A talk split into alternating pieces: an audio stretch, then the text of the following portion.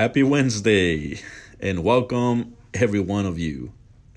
I'm so excited because this is my first recording in English and I want to talk about a series, a series about worship. And I think it's very important for us to understand what worship is and how to worship God. And this series is going to be talking precisely about that. Please join us and continue to follow us in this podcast. And I want you to, if you have any questions, any comments, go ahead and and uh, send them to me. My email is j a b e i s at yahoo.com. That is j a b e i s at yahoo.com. So if you have any questions about the lessons that we'll be presenting, feel free to do so and I will answer them as soon as possible. Thank you for following us in this podcast called Integridad.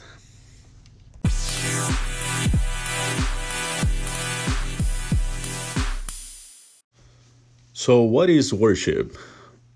The word reference.com defines worship as follows reverence for a being or object that is considered divine. The question we must ask ourselves is how does the Bible define this word? The word that is most used for worship in the Old Testament is the term shachah.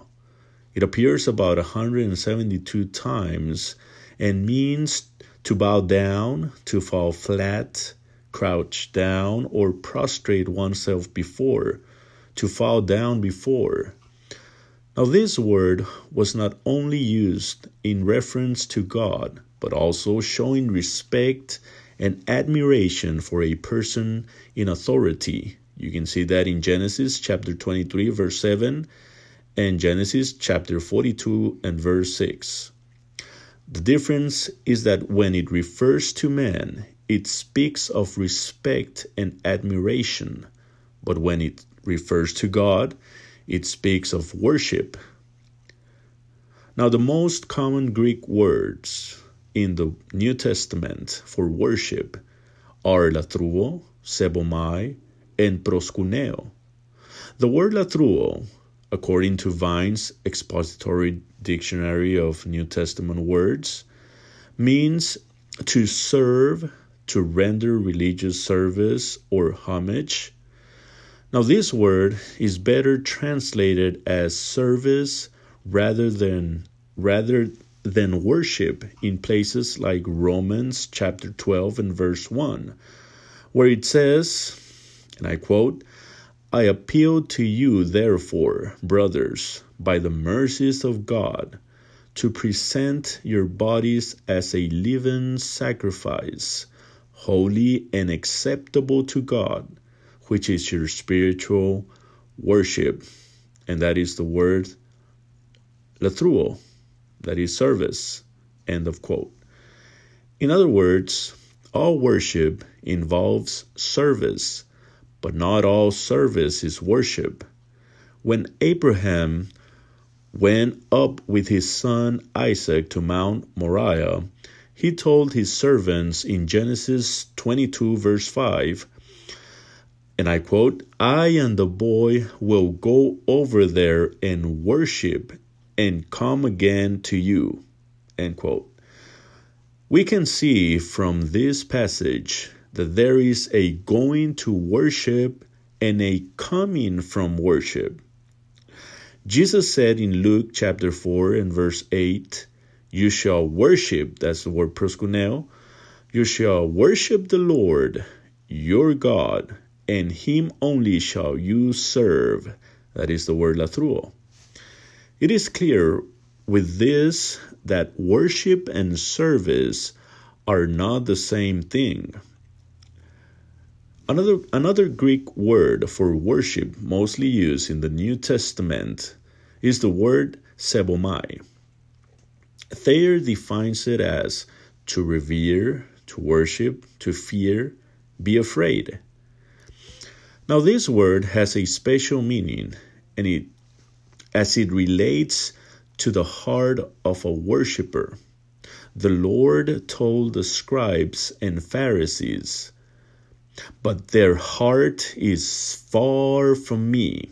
In vain do they worship me, teaching as doctrines the commandments of men. You find that in Matthew chapter 15, verse 8 and verse 9. The emphasis of worship, as seen through the word sebomai and its forms, is the appropriate attitude of reverence given in expression of devotion. It is not only about respecting His word and keeping it, but also about feeling it, feeling it in your heart. The most commonly used word for worship in the New Testament is the Greek word proskuneo. It is used 60 times in the verb form. Now, Strong's defines it as follows to make obeisance, do reverence to that also you can uh, you can also put it this way from prose to words and kuneo to kiss. Thayer translates the word to mean in its literal sense to kiss the hand to one or to kiss the hand towards one. Proskuneo is a term that reveals the outward expression of reverence to God. Worship involves both the mind and the expression of that mind in action. When, the, when we worship God, we must make sure that these three Greek words, latreuo, sebomai, and proskuneo, are present. Our whole life must be a service that is latreuo to God we must not only keep his commandments as something mechanical, but we must feel feel it in our hearts. That's the word sebomai. And every time we come together as a church, we should be able to see the joy we feel when we worship God. That's the word proskuneo. This is what the Bible teaches us about what worship is. Now, the question to consider next week is why does man worship? But we will, we will see that next week in this podcast, Integridad.